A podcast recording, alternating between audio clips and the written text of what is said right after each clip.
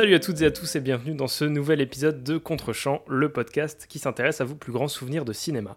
Chaque semaine, nous explorerons les souvenirs de mon invité et découvrirons le film qui l'a le plus marqué à un moment de sa vie. Aujourd'hui, c'est avec plaisir que j'accueille un très bon ami et attention, la liste est longue. Il est photographe, scénariste, directeur artistique, comédien et un cuisinier hors pair. C'est ce cher Alexis Antoine. Comment ça va Alexis? Ça va très bien. Je crois que j'ai jamais été aussi bien présenté de toute ma vie. C'est notre deuxième podcast ensemble. Euh, les gens commencent un petit peu à te connaître vu qu'ils t'ont vu passer sur la chaîne, notamment dans Malice. Mais est-ce que tu peux te présenter pour celles et ceux qui ne te connaîtraient pas? Ok, alors euh, bah, tu l'as très bien fait. Tu as même peut-être dit un peu beaucoup. Moi, je suis euh, Alexis Antoine. je suis directeur artistique à Lyon, dans une agence qui s'appelle Supernatif, que je salue au passage. Je suis passionné de créativité, plus que me dire que je suis photographe, scénariste, directeur artistique, tout ça. C'est juste que j'aime faire énormément de choses créatives. Donc je fais un petit peu de tout dans tous les sens, un vrai couteau suisse. T'as combien de casquettes sur ta tête actuellement là? Actuellement, j'en ai trois là qui sont. Euh, il m'en manque plus qu'une pour aller vers l'arrière, tu vois. J'ai droite, gauche et face. et, euh, et, voilà, à peu près, à peu près ce que je suis. Euh, ah bah écoute, c'est déjà beaucoup, franchement. première question classique de quel film vas-tu nous parler aujourd'hui? C'est la question que tout le monde se pose. Alors aujourd'hui, on va parler d'un film qui s'appelle L'Indien du placard. C'est marrant, j'essaie de faire en sorte qu'il y ait du suspense alors que c'est vraiment le titre de l'épisode. il n'y a aucun suspense depuis le début. L'Indien du placard, donc film sorti en 95, réalisé par Frank Oz.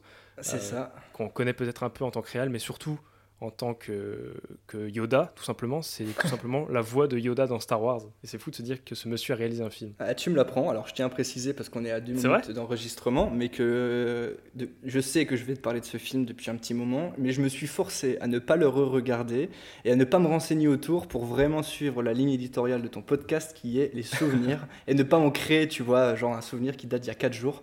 Non, je garde vraiment mes trucs d'enfance. Donc euh, ah tu bah vas m'apprendre sûrement plus de choses sur le film que moi je que, que j'en connais. Bah, J'espère, j'apprécie la démarche. Est-ce que du coup on va profiter de ton non-souvenir récent de ce film Est-ce que tu peux essayer de le résumer, de résumer le film avec euh, ce que tu te souviens? D'accord, alors euh, ouais je m'en souviens très bien parce qu'il est incroyable ce film. L'Indien du placard c'est un, un, petit gosse, un petit enfant qui pour son anniversaire, donc c'est un enfant qui habite à Brooklyn je crois ou à New York, euh, pour son anniversaire, son grand frère lui offre une armoire. Alors, ça peut paraître un peu euh, badant, genre en mode il savait pas quoi lui offrir. et euh, au final, il s'avère que cette armoire, à chaque fois qu'il enferme un jouet dedans, plus particulièrement un indien, un petit indien en plastique, eh ben en refermant la porte du placard, en tournant la clé et en rouvrant la porte, l'indien devient vivant. Il garde sa taille de base de jouet, mais il devient vivant. Et toute l'intrigue se passe autour de cet indien et de, de la relation qui se crée entre l'indien et cet enfant qui, et c'est une belle histoire, je trouve que c'est vraiment une belle histoire. Mais je vais pas en dire plus. Mais c'est déjà très bien résumé de ce que tu t'en souviens, il y a de, de, bons éléments. Et euh, c'est quand même assez drôle de se dire que le gosse, pour son anniversaire, reçoit une armoire. On va se dire, attends. C'est vrai. Pourquoi reçoit une armoire? Mais c'est là, en fait, si t'enlèves ça, t'as plus de film. Donc, on pardonne ce petit truc un peu bizarre au début. Euh, Première question, du coup, c'est quoi ton premier souvenir de ce film? J'ai pas un réel souvenir, euh, tu vois, euh, en mode, ok, j'avais 6 ans, j'étais assis à un endroit et tout ça. Bah, par contre, quand, quand, je revois, tout, bah, tu viens de le dire, c'est un film de 1995. Moi, je suis né en 1994, donc je pense pas l'avoir vu pour mes un an à la sortie au cinéma, tu vois. Mais du coup, j'imagine euh, le voir. Alors, j'ai en tête à quoi ressemblait ma maison quand j'avais cet âge-là. Je pense l'avoir vu vers mes, entre mes 5-6 ans. Et, euh, le, premier souvenir que j'en ai un, que j'ai eu en tout cas, c'est, euh, je me rappelle, enfin c'est bizarre à expliquer, je vais essayer de l'expliquer, euh, tu me diras si j'arrive pas à bien le faire. Vas-y, vas-y. C'est que pour la première fois de ma vie, je me rendais compte que l'imagination c'était du faux. Je m'explique. Pour moi, quand tu es enfant, tu as l'imagination, c'est un autre monde, et un monde qui est tout à fait réel. Et en fait, ce rêve-là, je l'avais moi, tu vois, d'avoir des jouets qui devenaient mhm. vivants. Euh, je pense que tout le monde l'a eu. Je pense même pas être le seul. Enfin, j'en sais rien. Ça se trouve, je suis le seul. Mais je pense que tout le monde avait ses jouets quand il était petit et il s'imaginait. Il parlait même avec eux et je pense qu'il les imaginait devenir vivants, un peu à la Toy Story. Et en fait, avoir vu ce film m'a fait me rendre compte de l'imagination, du fait qu'on pouvait s'imaginer des choses. Et, c'est peut-être ce, souvenir en particulier que, que je me rappelle maintenant. Ok, donc c'est vraiment un, film que tu associes à une période bien précise de ton enfance, avec comme ouais, exactement. tu visualises la maison, euh, je, voilà, je, que tu avais. Je, me rappelle, ouais, exactement. Je me rappelle qu'il y a la cheminée. Euh, je pense l'avoir vu dans une période de fête, tu vois. Euh, un, peu, tu vois, comme dans euh, Maman, j'ai raté l'avion. Genre, j'ai un peu une, image comme ça de moi qui découvre ce film seul chez moi à un moment donné, un mercredi après-midi, tu vois, ou un dimanche, un samedi, je sais pas. Mais c'est un peu l'image que j'en ai maintenant, c'est très flou. Mais c'est l'image que j'aime que j'aime à donner à ce, souvenir. C'est marrant que tu parles de Toy Story parce que ce film-là, il intervient vraiment quelques mois, je crois, avant la, la sortie de Toy Story. Donc, on peut parler de. Certains vont faire le parallèle forcément, mais mhm. il me semble que ce film est vraiment venu avant Toy Story. Donc c'est ça qui est assez intéressant. Au, au, final, c'est un peu, c'est un peu ça quoi. C'est un peu l'histoire de Toy Story, sauf que si je dis pas de bêtises, dans Toy Story, il y a aucun humain qui s'en rend compte si? Il me semble pas. Euh, j'ai peu de souvenirs de Toy Story, mais il me semble pas, non. Voilà, pour moi, en fait, c'est Toy Story en film, donc pas en animation, et avec une vraie relation qui s'instaure entre le jouet et l'humain, quoi. Et c'est ce qui est assez incroyable. Pourquoi c'est un film qui te marque autant? Qu'est-ce qu'il y a dans ce film, dans son message, qui t'a parlé, en tout cas à l'époque où tu l'as vu? Je pense qu'il y a pas mal de choses. Euh, si tu me permets, je, je pense qu'il y a même plusieurs points. Euh, vas-y, je te permets. Il y a, alors déjà, il y a quelque chose d'assez physique entre, entre l'acteur principal, le petit jeune, le petit gosse, et moi quand j'étais jeune. Je veux dire, c'est un, petit blond avec les cheveux longs, les yeux bleus. Et euh, c'est un peu. Euh, je pense que si tu mets ma gueule à côté de lui, il y a un petit truc de ressemblance. carrément plus beau, mais, mais il, y a, il, y a, ce petit truc où je pense que déjà, quand tu es enfant, tu t'associes très facilement à un acteur, même si c'est Will Smith et que toi tu as 8 ans, tu as l'impression que tu peux être lui. Mais je pense que là, du coup, d'avoir à, regarder ce film au même âge que l'acteur euh, à ce moment-là, je devais me dire Ah, mais c'est moi ou comment ça se passe? Euh, La deuxième chose, je pense que c'est les passions que ça a créé en moi. Alors, c'est. Il y a l'Indien. J'ai été passionné des Indiens d'Amérique quand j'étais jeune. C'est vrai? C'est-à-dire, ouais. J'ai eu. Euh, deux passions qui sont vraiment liées à ce, à ce film, c'est les Indiens d'Amérique. Alors moi j'avais plein de livres pour construire des tipis avec des cure-dents, tu vois, genre avec des cure-dents et des bouts de tissu, avec du sable, un peu, un peu du modélisme, tu vois, mais pour faire des petits, euh, des petits trucs euh, indiens. Et mon autre passion que j'ai gardé pendant très longtemps, alors je sais pas si tu as connu ça, c'est les caplas. Ah bah carrément. Les caplas, c'était euh, toute ma vie ça. Exactement, bah tu vois moi aussi, moi j'ai dû passer une dizaine d'années à, jouer au caplas tous les jours mes parents amenaient les caplas avec moi en vacances, mais plus que les caplas, c'était les petits soldats de plomb. moi, je dis ça, on dirait que j'ai 80 ans. C'était les petits soldats verts, les petits soldats verts en plastique, tu vois. Et, euh, et c'était ça, en fait. Je, m'amusais à construire un énorme monde avec ces soldats, avec ces, euh, ces, petits trucs, ces petits jouets que j'avais partout, et je leur construisais des cabanes avec des caplas. Et je te dis, je te parle de ça, j'avais, je sais pas, 7 ans, tu vois, 6 ans max. Et, et c'est vraiment, pour moi, le lien qu'il y a eu avec ce film, c'est que je pense que je me suis vraiment reconnu à l'intérieur. Et pour faire un peu plus large, je pense que L'Indien du placard, c'est vraiment, le, pour moi, le premier film aussi euh, créatif, enfin, enfin, qui pousse à la créativité que, que j'ai vraiment, que vraiment regardé quand j'étais enfant. Ou en mode, euh, tout est possible, tu vois. Que alors, mhm. dans le film, on dit pas que c'est faux, on dit pas que c'est vrai, c'est juste, pour l'enfant, c'est vrai, c'est tout, ça s'arrête là. Donc pour le spectateur, je pense qu'on lui dit ce qui se passe est vrai. Mais en tout cas, pour moi, ça m'a permis de me dire qu'il y a un milliard de mondes à imaginer. Pour en revenir à ce que je disais tout à l'heure, tu vois, il y a ce truc de se rendre compte de l'imagination. C'est pas que dans sa tête qu'on peut l'utiliser et qu'on peut l'employer. Et je pense que c'est une des choses et un des films qui m'a en tout cas ouvert l'esprit là-dessus et qui m'a dit vas-y mais mec fonce sois créatif quoi vas-y à fond là vas-y invente tous les mondes que tu veux invente n'importe quelle histoire tu peux y aller c'est toi qui leur donne vie voilà à peu près ce que C'est vrai que l'imagination a un rôle très important dans ce film parce que on parlait de Toy Story tout à l'heure avec euh, le rapport au fait que euh, on a les jouets qui existent, mais jamais les humains vont s'en rendre compte. Dans, ce mhm. film, c'est un petit peu l'inverse, vu que les enfants interagissent directement avec les jouets qui prennent vie.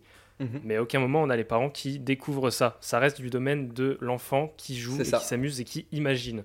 Donc il y a un vrai questionnement par rapport à l'imaginaire et est-ce que euh, on vit vraiment les histoires qu'on s'invente quand on est enfant et je pense que c'est un petit peu ce que le film essaie de mettre en avant parce que euh, mhm. c'est destiné essentiellement à un public jeune, même si c'est un film qui est pour tous les âges. Moi, je l'ai découvert euh, là il y a quelques semaines et j'ai beaucoup aimé. Mais voilà, je pense que c'est vraiment un truc qui est au cœur de ça.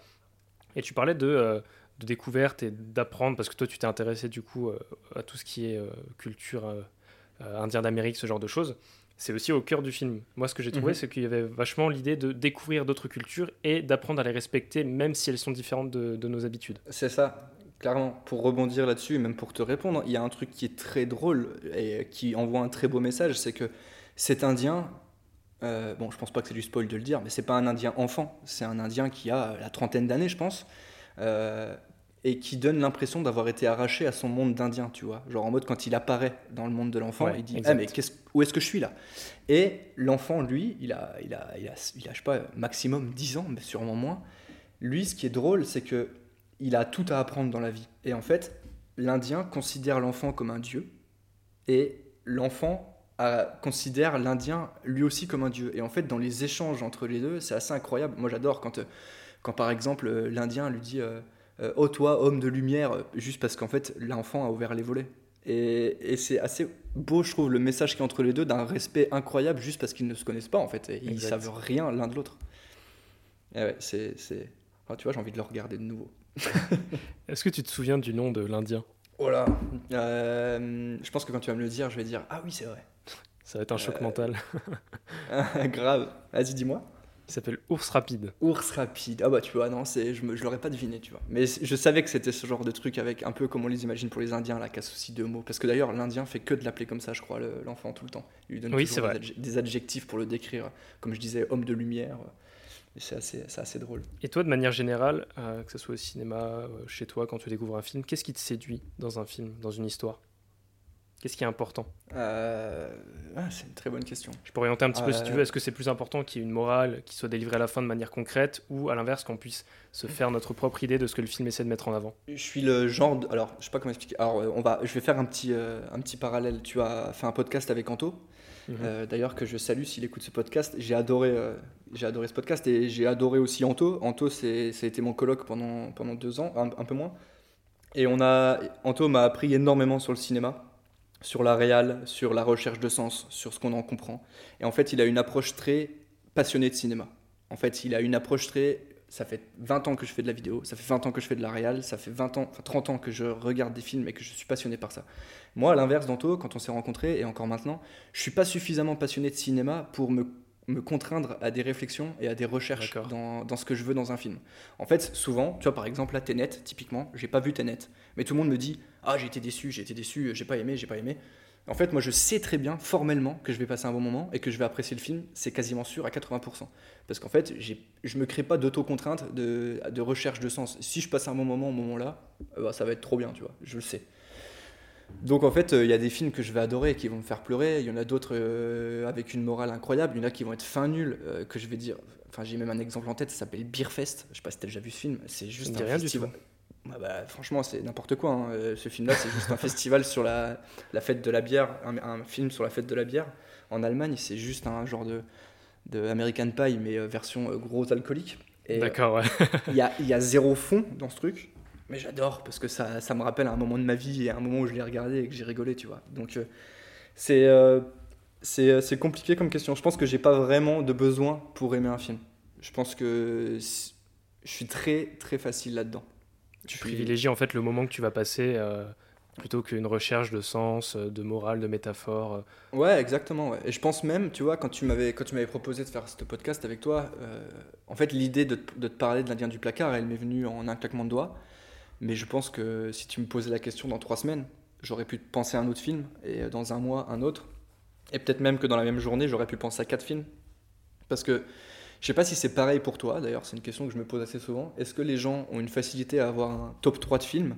Ou est-ce que, comme moi, ça va vraiment dépendre de leur énergie et de leur, de leur, humeur, de leur humeur présente, tu vois? Je pense que ça dépend de plein de choses, en partie euh, de l'humeur du moment où on nous pose mhm. la question. Ça peut dépendre aussi euh, des ça dépend de plein de choses en fait. Et c'est marrant parce que c'était vraiment la question que j'allais te poser après. Parce que justement, quand, quand je t'ai demandé de participer au podcast, tu m'as dit euh, Mec, c'est chaud, tu me demandes de choisir un film, mais moi, ça change tout le temps. ma question, c'était justement qu'est-ce qui influe sur euh, les, les, choses qui font qu'on aime un film à un moment précis? Et du coup, là, je, fais, je, fais, juste te renvoyer la question. C'est vraiment très, très nul de ma part. c'est juste essayer de gagner du temps pour y répondre, en fait. Ben, tu vois, je pense qu'il y a énorme. En fait, la vie, elle est faite de tellement de choix et tellement de choses différentes. Et, euh, et je pense que quand, tu, en fait, ce que je me suis toujours dit, c'est que quand tu regardes un film, tu donnes deux heures de ton temps et que tu vas l'associer à, ta journée. Enfin, pour moi, ton souvenir, il va, il va se baser sur, euh, sur ce que tu vivais autour de ce moment-là et il se basera aussi sur ce que tu vis au moment où tu t'en souviens. Tu vois, typiquement, là, actuellement, dans ma vie, je suis très heureux. Euh, je vis une aventure ouf. Je suis parti à Lyon il y a très peu de temps. Euh, on est dans un confinement qui c'est ouf. Moi, alors personnellement, je trouve ça dingue. De Alors c'est très triste et c'est dur, mais en même temps, je trouve, d'un point de vue créatif, on n'aurait pas pu l'imaginer ce truc-là. C'est complètement barré. En fait, tout ce truc-là fait qu'aujourd'hui, je choisis l'Indien du placard. Demain, je me retrouve, euh, ma copine, elle me quitte. Euh, il y a un décès dans ma famille très proche, ou alors je me fais virer de mon taf, ou je me pète une jambe. Je vais pas être dans un moment hyper agréable, et du coup, je pense que le film que je choisirais serait différent. Donc voilà, je pense qu'en fait, j'aime me dire, je sais pas ce que tu en penses, mais si on imagine un schéma, je me dis peut-être que si tu es heureux à un moment B, tu, tu, tu te rappelleras d'un film où tu étais heureux à un moment A. Et en fait, peut-être que si on avait genre un barème de bonheur, on se rapprocherait toujours, quand on repense à un film, du, du film où on avait le même barème, tu vois, 10 ans en avant ou 15 ans en avant. C'est assez intéressant, ouais. Je pense que ça, ça, fonctionne assez bien, cette idée-là. Après, même si ça reste très subjectif, hein, chacun ouais, clairement. Ah, puis après, il y a quand même... critères. Ouais, et puis clairement, après, je pense que quand même, tu as des coups de cœur. Je veux dire. Euh, Carrément, oui, bien sûr. J'aurais très, bien pu, j'aurais très bien pu te parler d'Interstellar, j'ai adoré. Je pourrais te parler de American Historics, qui est complètement différent là-dedans, tu vois, qui est euh, plutôt un film coup de poing et drame, et, mhm. où tu, tu, le regardes et tu te fais Quoi Qu'est-ce que je viens de voir? Mais je pense que ça aurait pu être ça, tu vois. Là, aujourd'hui, je pense que je suis dans un, dans un moment très créatif de ma vie, très enfantin, et, euh, et je pense que ce, ce choix de film-là, il est il est assez bien pour ça. Je pense que je vais me le remater d'ailleurs bientôt. Il y a quand même une espèce de comparaison qui se fait inconsciente entre nous et le personnage et ce qui est raconté. Mm. Moi, je sais que c'était vachement mon cas quand j'étais petit, que je regardais un film, j'essayais de, de, me dire ah si moi je suis lui, euh, ce personnage ça pourrait faire, ça ferait écho à cette personne avec qui je suis en conflit, avec qui j'ai des, problèmes, ce genre de choses, mm-hmm. juste pour essayer de, de, vivre le film de manière plus intense, plus personnelle et de, m'investir encore plus dedans. Mais encore une fois, ça c'est des choses qui sont très subjectives et chacun va le vivre différemment selon euh, l'époque à laquelle il regarde, selon euh, son humeur, selon euh, ce qu'il est en train de vivre, selon ses pensées. Voilà, il y a plein de choses qui peuvent rentrer en compte. À, la différence que là, en enregistrant un podcast, tu graves aussi ce moment, tu vois. Et que du coup, tu. Un peu, un peu si je pourrais faire la parallèle avec les tatouages. C'est que là, en enregistrant ce podcast, quand il sera publié, donc je parle à moi dans 10 ans, 5 ans, c'est que je viens de graver qu'aujourd'hui, on est le combien d'ailleurs? Eh ben aujourd'hui, lundi 14 décembre 2020, j'estime que le plus beau souvenir de cinéma que j'ai eu, c'était l'Indien du placard. Donc c'est assez drôle parce que c'est un peu comme si je le gravais, tu vois, comme un tatouage où je, je mets dans une bulle que aujourd'hui c'est ça, c'est ce film. J'aime bien l'idée, je, je, trouve ça cool. Ouais, j'aime bien. Ça, ça donne Je pense que ça plairait ouais, c'est ça. Bah, justement, pour, euh, pour terminer sur ce film, comment tu le recommanderais à ceux qui ne le connaissent pas et qui auraient peut-être envie de le, le regarder? Alors, euh, il y a pas mal de choses pour, pour vous motiver peut-être que certains vont se reconnaître en moi. Je suis pas suffisamment passionné de cinéma pour aller chercher des films anciens. Tu vois, je sais que toi, dans ton top 10 des films, il y a un film des années 50. Tu vois, euh, moi, euh, c'est un peu compliqué pour moi. Je, suis un peu dans la génération, j'ai besoin d'acheter, tu vois. Eh ben, figurez-vous que ce film, il est sorti en, en 95. Je sais pas ce que tu en penses, mais il a hyper bien vieilli. Je suis assez d'accord, ouais. Les effets sont ouf. Enfin, franchement, quand tu vois le, il y a une scène qui me vient en tête, mais c'est euh, l'Indien, le petit Indien là qui doit faire 8 cm de haut, il est sous le lit. Et au fond, tout au fond, tu vois le petit qui passe sa tête en dessous du lit et ils sont en train de se parler. Mais je me dis, mais c'est trop bien fait. Je, je pense qu'on pourrait faire beaucoup mieux maintenant, mais il n'aurait pas à rougir le film, tu vois. Je trouve que pour 95, c'est assez dingue. Mais je que moi j'avais peur de, de ça en, le regardant, de me dire ah il y a quand même un certain temps qui s'est écoulé, le cinéma a vachement évolué dans la technologie et j'avais peur d'un espèce de, de décalage justement et de me dire bon il a mal vieilli. C'est absolument pas le cas. Le film ouais, est très franchement beau et les effets ça... n'ont pas pris une ride. Ah non moi ça me fait halluciner déjà. Pour un film des années 95 le truc est trop bien fait. Pour moi une belle façon de, rêver juste pendant une heure et demie il y a une belle il y a une belle morale derrière c'est très mhm. émouvant et euh, je pense qu'on se reconnaît tous là-dedans et ça nous rappelle tous nos jouets là quand on vivait notre, notre vie à fond là en train de se dire ah, alors toi tu t'appelles tac et tu vas faire ci ça ça là il y a le vrai truc qui se passe et je trouve ça assez incroyable. De manière générale si vous avez aimé Toy Story vous aimerez ce film. Ouais je pense que c'est un Toy Story mais pas animé quoi. En vrai c'est ça. Hein. Je vais finir sur une petite anecdote peut-être que tu le savais pas. Euh, il y a un personnage dans le film qui s'appelle Patrick. Oui. Patrick, c'est donc euh, le meilleur ami de Omri, qui est le personnage principal. Mhm. Et euh, ce Patrick est doublé par ni plus ni moins que Donald Renew. Donald Renew, attends, moi je suis pas assez calé là. Faut que je regarde Donald Renew, qui est doubleur euh, donc, de Spider-Man, de Andrew Garfield, de Jesse ah, Eisenberg, le mec qui fait toutes les voix au cinéma. La voix de Titeuf, entre autres, voilà. Ah, mais c'est ouf. C'est lui qui le double. C'est ça. Il fait la voix de Patrick, donc le meilleur ami de Omri. Et il fait la voix de Reese dans Malcolm. Euh, oui, c'est vrai. Ah ouais, je suis sur Google en train de regarder, tu sais, je fais genre, mais euh, ok, trop bien. Est-ce que tu voulais rajouter un truc encore? Ben, ma bière est très bonne. Je m'en suis ouvert une bière. parce qu'il faut préciser pour la petite vanne qu'il est 22h12. On est lundi. J'ai l'impression qu'on est jeudi, tu vois. Je suis tout fatigué. J'ai mangé deux croque-monsieur qui ressemblaient absolument à rien. Mais, euh, mais là, je suis blindé. Je viens de passer un très bon moment, Flo. Ah bah, écoute, ça a été un vrai plaisir de te recevoir et d'échanger avec toi. Merci beaucoup. Eh ben, au plaisir. Suivez tous euh, les picturales, les gars. C'est le moment. Il faut donner de la force. À... faut- Non, en vrai, il faut donner de la force à ceux qui sont encore en train de créer des choses là, en 2020. C'est top. Où est-ce que les auditeurs peuvent te retrouver Justement, tu parles de donner de la force, mais on veut aussi t'envoyer un petit peu d'amour. Donc, euh, où est-ce que les gens peuvent te retrouver? T'as t'as peut-être une actu à partager. Euh, eh ben, me retrouver. euh, bah, moi, je suis que sur euh, Instagram. hein. Euh, c'est Alexis Antoine 1. Le- je suis dispo sur Instagram.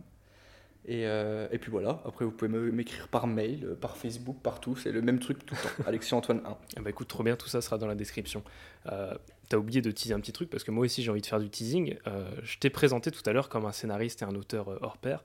Il s'avère Mhm. que tu écris pas mal d'histoires et il se pourrait que j'en ai pioché une que je réaliserai dans les prochains mois. Donc on va bien. sans doute travailler ensemble. Ça arrivera très bientôt. Euh, n'hésitez pas à nous suivre sur les réseaux pour avoir plus d'infos. De votre côté, n'hésitez pas à laisser 5 étoiles sur Apple Podcast si vous avez passé un agréable moment à nous écouter et vous pouvez même laisser un petit avis, ça fait toujours plaisir.